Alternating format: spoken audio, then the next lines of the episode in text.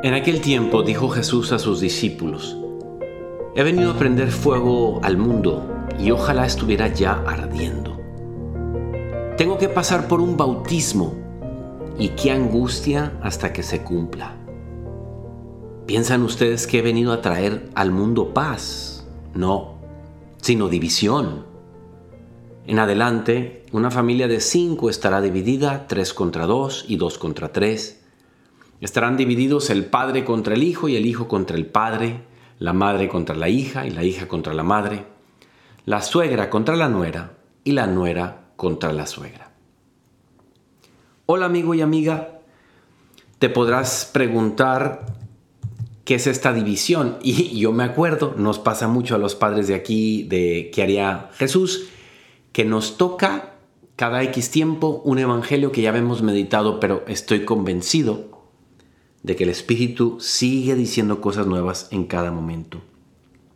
Hace unos días iba en mi carro y me puse a escuchar un podcast de Jordan Peterson con un profesor de la universidad, si mal no estoy, de Boston, que se llama Peter Crift, un gran intelectual profundamente católico y él ya está como por ahí de los setentas. Conversación fascinante. En un momento dado, Jordan Peterson le dice a él, están realmente coincidiendo muchísimo en sus criterios, piensan muy similar y están filosofando, son podcasts de dos horas. Y le dice Jordan Peterson que si un hombre o una mujer dice, bueno, yo quiero afirmarme de esta o esta otra manera, ¿no? Yo deseo hacer esto o aquello. Y dice él, a ver, ¿y eso que te quieres afirmar tú? ¿Cuál tú eres? Porque hay dos versiones de ti. Él lo puso así como blanco y negro, ¿no? Me parece que está bien para entendernos. Dice, ¿eres tú el hombre o la mujer madura que cuando estás tomando esta decisión, sea cual sea, estás pensando en una semana, en diez días, en un mes, estás pensando en tu futuro con madurez, con profundidad? ¿O es el tú que nada más está siguiendo sus pasiones con un berrinche? Como muy sumergido en el mundo, todavía sin ese brinquito de crecimiento interior que pareciera que todo el mundo tiene que hacer en la vida, como que tiene que pasar de la mediocridad a la el crecimiento, de la mediocridad a la santidad, de el real al ideal, ¿me explico?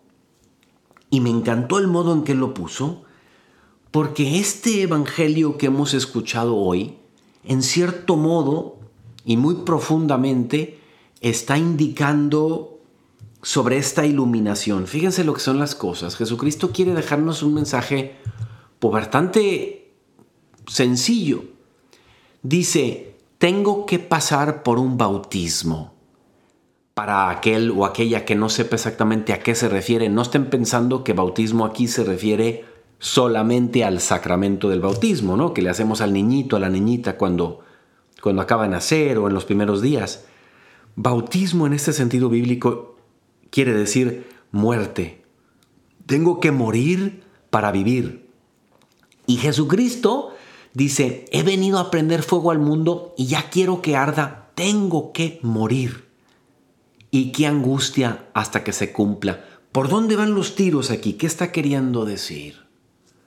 Está queriendo decir que cada uno de nosotros, porque somos cristianos y seguidores de Cristo, también tenemos que morir.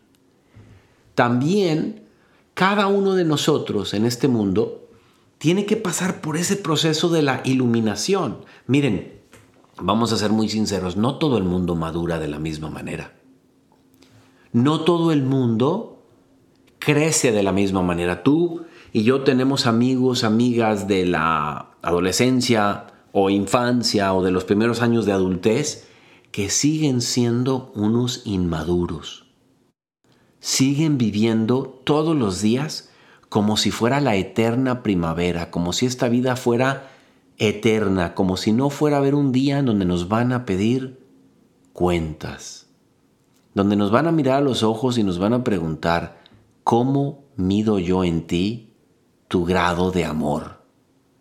tu grado de generosidad y de fe.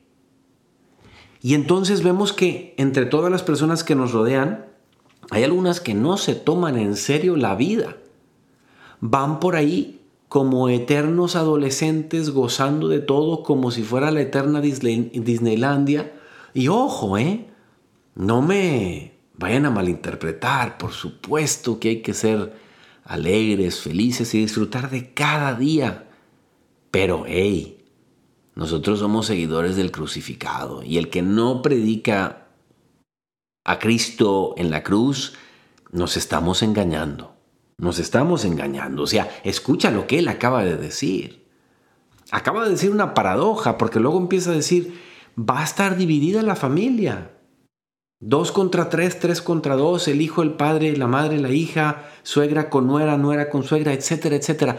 Son, es lenguaje figurado para decir, en esta vida va a haber personas que no van a querer madurar. Y a ti a lo que te estoy llamando, querido amigo y amiga, nos dice Jesucristo y me incluye a mí, es, tú sí estás llamado a la iluminación, a descubrir el tesoro escondido, a descubrir el bautismo que como dijimos es símbolo de si el grano de trigo no cae en tierra y muere no puede crecer. El sacrificio de todos los días, de echarle ganas cuando no sentimos, de cuando hay oscuridad, saber que hay un valor redentor en el sufrimiento, que esto me hace más humano, más humana, me hace pensar en los demás, me hace estar atento a las necesidades de los demás y no en estar viviendo vidas frenéticas, a toda prisa, de conquistar todo absolutamente como si todo dependiera de nosotros. Y de repente llega un accidente, un revés, una dificultad y decimos, ah caray, ¿y en qué estado yo invirtiendo mi tiempo? ¿A qué me llama pues Jesús el día de hoy? Quiero invitarte a que reflexiones en, esas, en esa pregunta que hizo Jordan Peterson. ¿Qué tipo de hombre o mujer estamos queriendo afirmar en la vida con todas las decisiones que tomamos, las cosas que afirmamos, las decisiones que, que, todos los días vamos poniendo ante, ante nuestro camino y diciendo, hago esto en vez de aquello.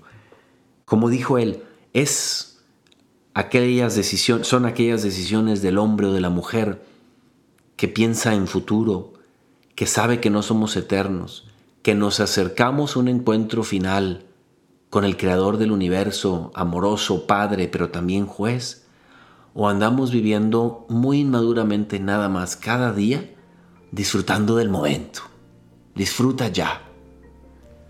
Esa es la gran pregunta que nos podemos hacer. Y estamos llamados a ser gente profunda, meditadora o meditativa si quieres, contemplativa, que apunta siempre a volver, volverle a Dios muchas de las cosas que le ha regalado, a volverle al mundo mucha de la bondad que uno ha recibido, porque es en el darse que uno se encuentra a uno mismo.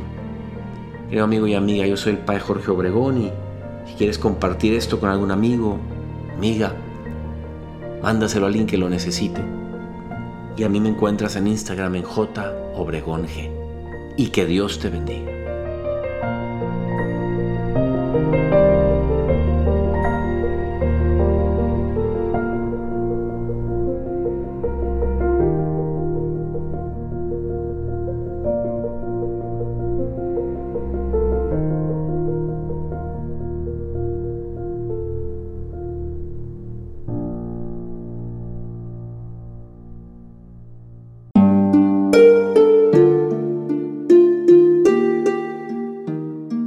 Hola, ¿qué tal? Perdón por la interrupción, pero quiero invitarte a escuchar el nuevo podcast de Juan Diego Network que se llama Oraciones de la Noche. Ahí te voy a acompañar antes de dormir, así que no tienes excusa para no escucharlo. ¿Y qué vamos a hacer? Pues yo te voy a ir guiando para que te relajes, te prepares para dormir y haremos una oración juntos. ¿Qué te parece? ¿Nos vemos pronto entonces? Escúchalo en tu plataforma favorita. Solo sigue el link en los show notes de este episodio. Oraciones de la noche. No lo olvides, ¿eh? Nos vemos pronto.